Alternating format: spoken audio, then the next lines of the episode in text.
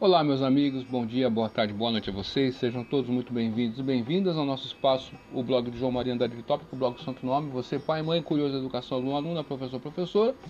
Sejam aí todos muito bem-vindos e bem-vindas. E vocês que nos acompanham desde a época do Orkut, obrigado pela confiança. Estamos aí no Face, nós estamos no, no Twitter. Você que acompanha pelo bom e velho e-mail, obrigado. Você aí das redes sociais, Yahoo Respostas, quer perguntar algo, quer responder algo, entre na comunidade do Yahoo Respostas. Mandar um grande beijo para minha amada Elisângela, um beijão para o meu amado filho Emmanuel, papai de cima de montão. E hoje é domingo, dia 14 de junho de 2020. No meu relógio são exatamente 13 horas e 15 minutos em ponto. E nós estamos fazendo uma podcast explicando sobre a história do jejum de Ekadasi, que acontece no dia 17, né? Quinta-feira. Então vamos falar sobre a história do jejum, né, os benefícios do jejum.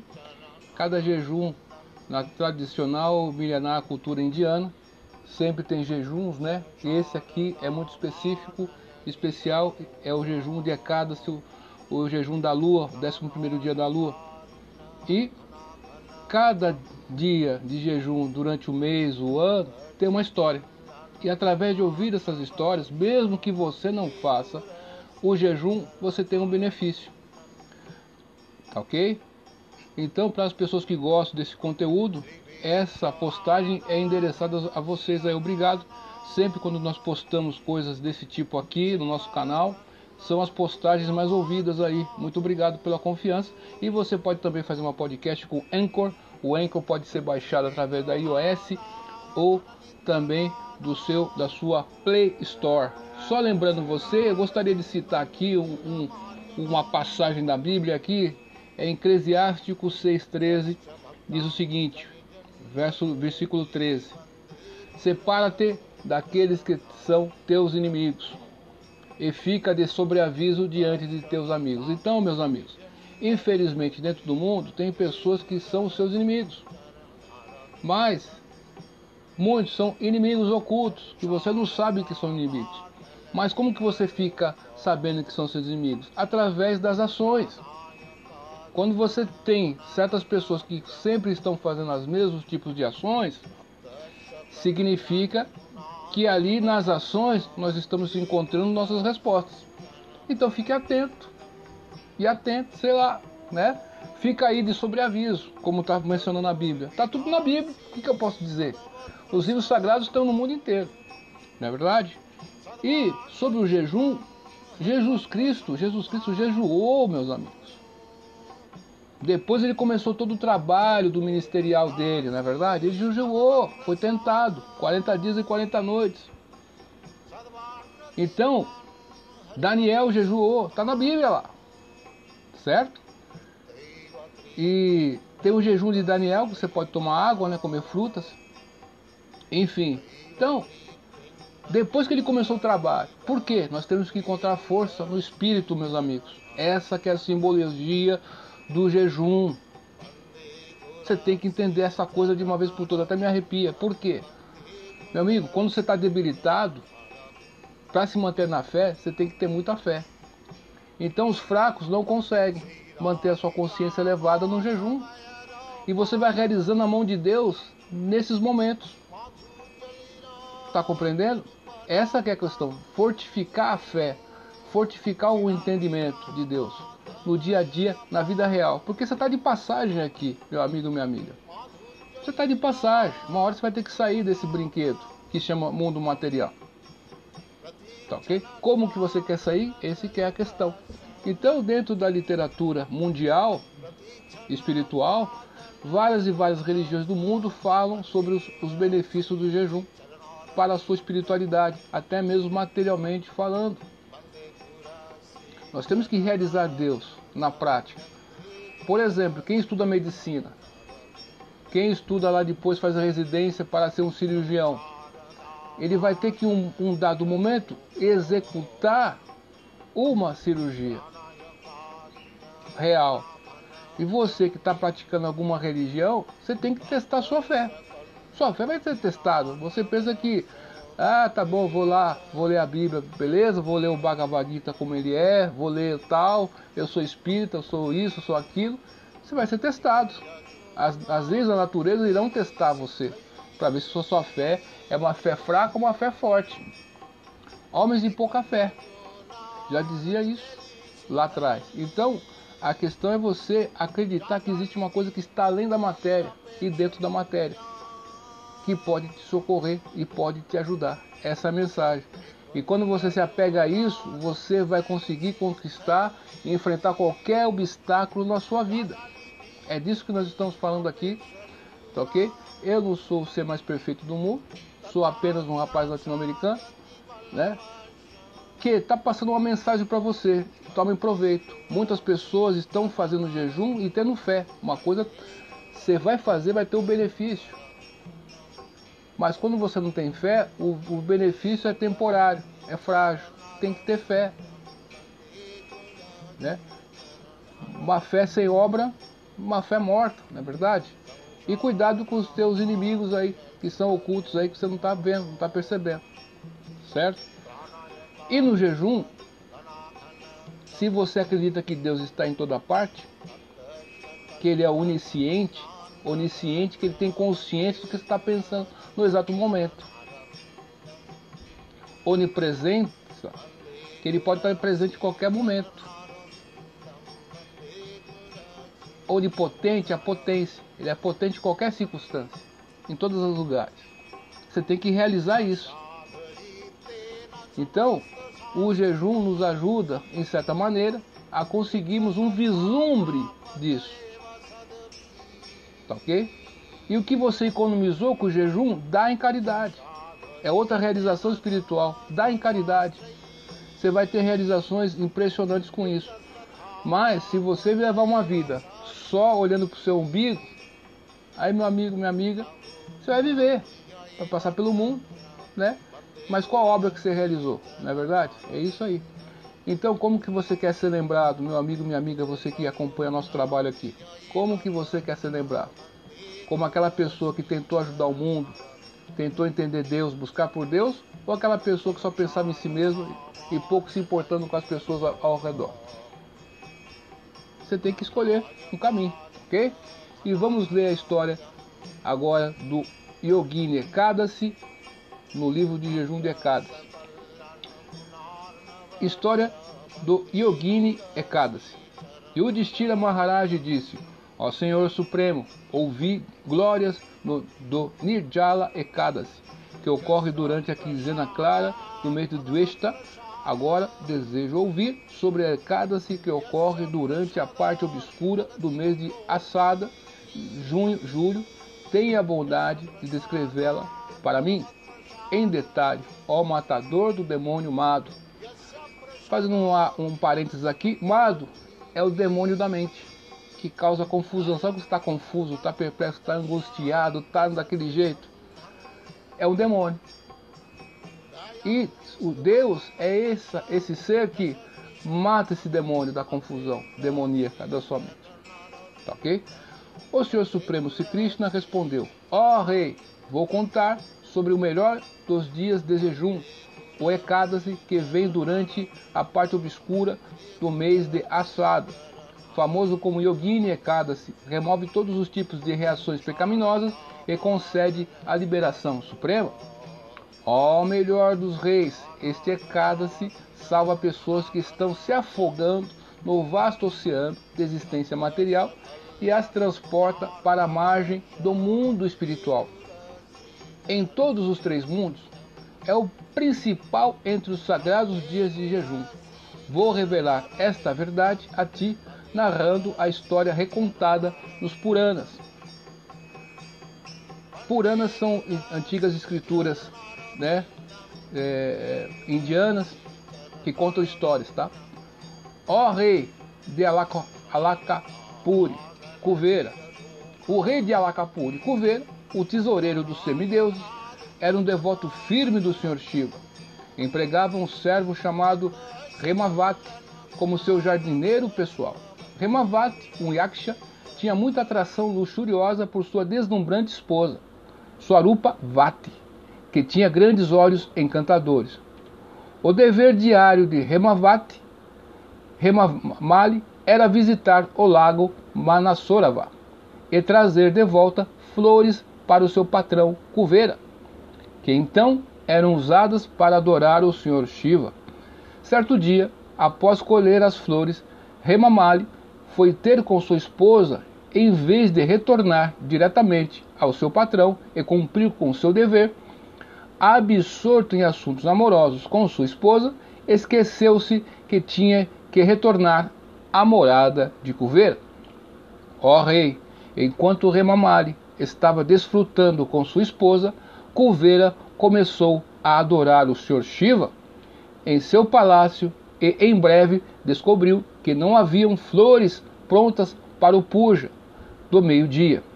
A falta de um artigo tão importante irou o grande semideus. Fazer uma vírgula aqui, meus amigos. Aqui está falando um horário muito chave aí para você. É um horário chave no mundo inteiro. Meio-dia é um horário em qualquer parte do mundo é horário do, do almoço. Esse horário é importante. Sempre nos horários de transição, da manhã para a tarde, da tarde para a noite e da madrugada para o dia, são horários assim é, que você deve é, fazer orações, né? Tanto é que na Igreja Católica, graças a Deus, né, nós temos as orações que são, são feitas de manhã, 6 horas da manhã, né? Temos as orações do meio-dia e tem as orações ali 6 horas da tarde, ali no entardecer. Interessante isso, né? Você vê que a natureza da, da, da prática espiritual ela tem um, um, um, jeito de ser no mundo inteiro, né? Interessante. Coveira ficou extremamente irado quando ouviu isso e imediatamente intimou o baixo Remavale a vir diante dele, sabendo que fosse remisso e que fizera hora sem cumprir. Peraí, deixa eu ver aqui uma coisa, peraí. É... Vai descobrir a razão exata, né? E reporte a mim pessoalmente. O Yaksha retornou e contou para a Cuveira o senhor Remavali está desfrutando livremente de sexo com sua esposa. Cuveira ficou extremamente irado quando ouviu isso e imediatamente intimou o baixo Remamali a vir diante dele, sabendo que fosse fossa, fosse remisso e que fizera hora sem cumprir com seu dever. Remamali se aproximou do patrão em grande temor o jardineiro primeiro prestou suas reverências e depois ficou de pé perante o Senhor, cujos olhos haviam se tornado vermelhos de raiva e cujos lábios tremiam. Irado, Cuveira gritou para Remamari: Ó patife, ó pecaminoso, ó destruidor dos princípios religiosos, és uma ofensa aos semideuses. Por isso, te amaldiçoo a sofrer de lepra branca e separar-te de tua amada esposa. Seu grande sofrimento é o que mereces. Ó tolo de nascimento baixo, deixa esse local e imediatamente e vai-te para os planetas inferiores. E assim, Remamali imediatamente caiu de Alakapuri e se tornou doente com a terrível aflição da lepra branca. Acordou numa densa e assustadora floresta onde não havia nada para comer ou beber. Assim, passava seus dias na miséria, incapaz de dormir, à noite devido à dor. Sofria tanto no verão quanto no inverno, mas porque continuava a adorar o Senhor Shiva fielmente, sua consciência permanecia pura e constante. Embora implicado em grande pecado e as suas reações concomitantes, lembrava da sua vida passada devido à sua piedade. Fazer um parênteses aqui, há pessoas que conseguem se lembrar, né? Adiatra Chatro é o nome dessas pessoas que conseguem lembrar dessas coisas, tá? Após vagar durante algum tempo aqui e ali, por montanhas e planícies, Remamali eventualmente chegou à vasta cadeia do Himalaia. Ali teve a boa fortuna de encontrar com o grande santo Markandeya Rishi, o melhor dos acestas, cuja duração de vida dizem que se estende a sete dias de Brahma. Primeira nota aqui, a gente vai ler no final. Markandeya estava sentado pacificamente em seu ashrama, parecendo tão refulgente quanto o segundo Brahma. Remamali, sentindo-se muito pecaminoso, ficou a certa distância do magnífico sábio e ofereceu suas humildes reverências e orações, sempre interessado no bem-estar dos outros. Marcandeia viu o leproso e clamou: Ó oh, tu, que espécie de atos pecaminosos realizastes para merecer esta horrível aflição? Ouvindo isso, Remamali respondeu: Caro Senhor, sou um servo Yaksha do Senhor Cuveira, e meu nome é Remamali. Era meu serviço diário pegar flores no lago Manassorava para adoração do meu patrão, ao Senhor Shiva, mas, certo dia, atrasei na hora de voltar com a oferenda, porque, porque fui tomado de paixão por minha bela esposa. Quando meu patrão descobriu que estava atrasado, amaldiçoou-me com muita ira. Assim, agora estou sem casa, esposa e serviço. Mas, afortunadamente, encontrei com o Senhor e agora espero receber sua auspiciosa bênção, pois sei que devotos do Senhor Supremo, devotos de Krishna, sempre trazem, e pessoas santas sempre trazem o interesse dos, dos outros bem no alto de seus corações. Essa é a sua grandeza, essa é a sua natureza. Ao melhor dos sábios, por favor, ajude-me. Nota 2. Markandeya Rishi respondeu: por que me contaste a verdade?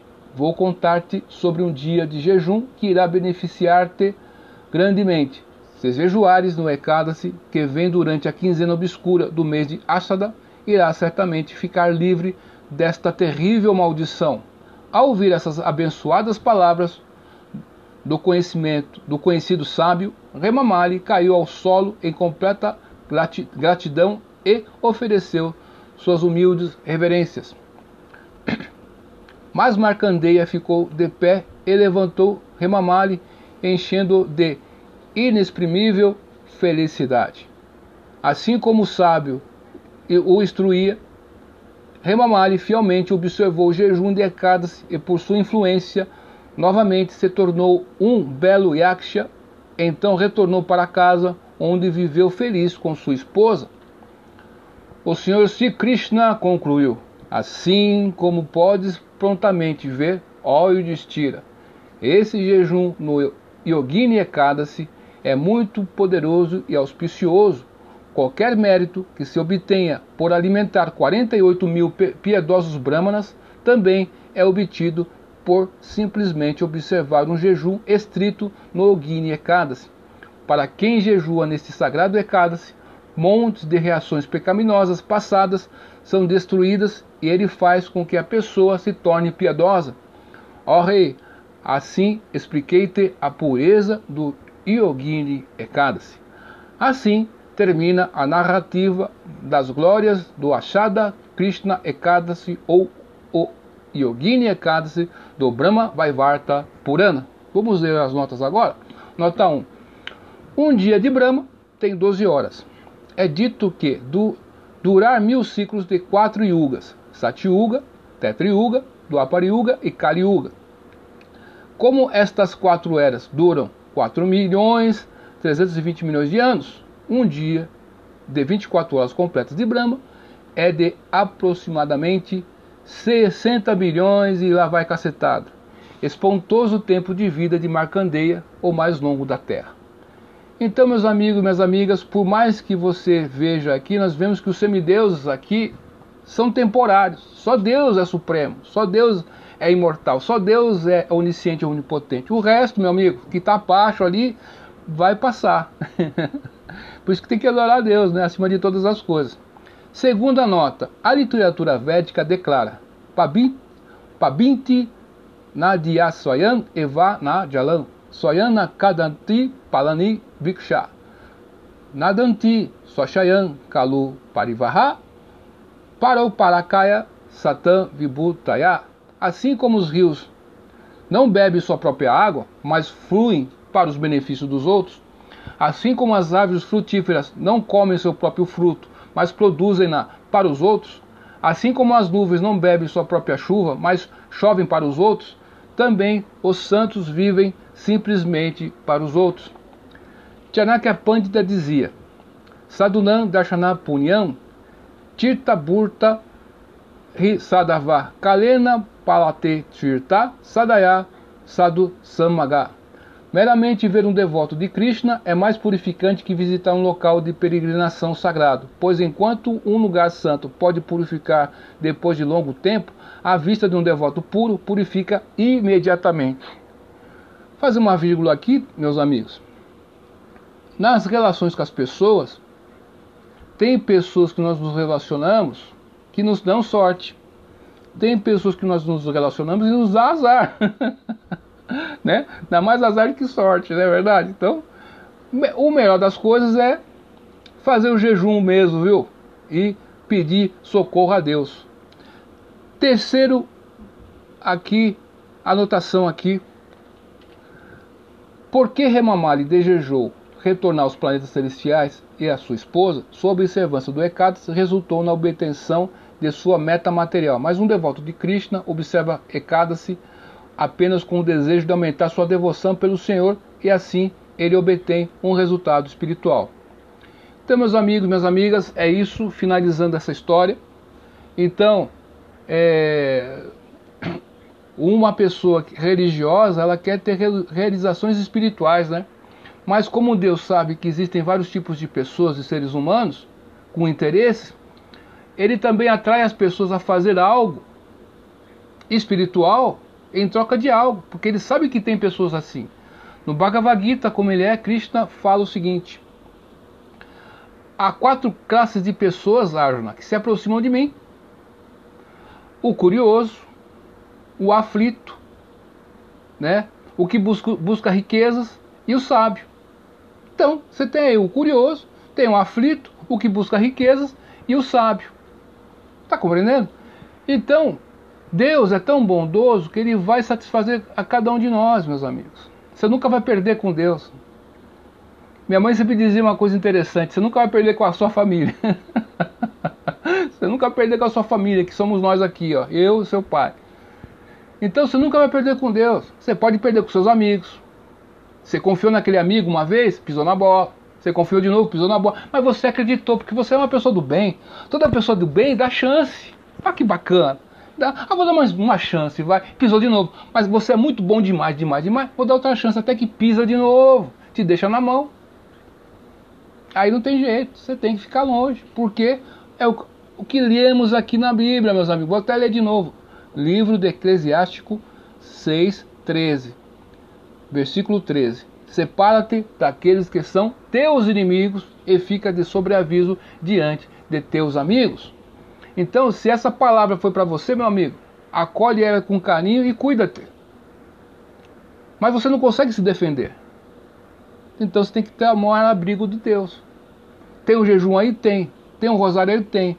Você tem o terço aí? Tem. Você tem a caridade? Tem. Então vai, levanta-te e luta. Para de chorar. Vai lá e levanta e luta. Usa essas ferramentas que qualquer pessoa tem à mão e vai e faz a diferença no mundo. Vai lá, vai ser feliz. Então, meus amigos, é isso aí. Muito obrigado pela sua atenção. Se você acredita aí, faz o jejum. Né? Se você não acredita, faz também. Se você não acredita, que mal tem fazer um jejum a mais ou a menos? Vai lá e faz. Depois você conta aí nos resultados aí pra gente aí no nosso e-mail joãocarlosmaria.com.br ou joãomariandariltópico.gmail.com Duvide de tudo, pois duvide da dúvida. Estude hoje, porque amanhã pode ser bem tarde, viu? Até mais, tchau.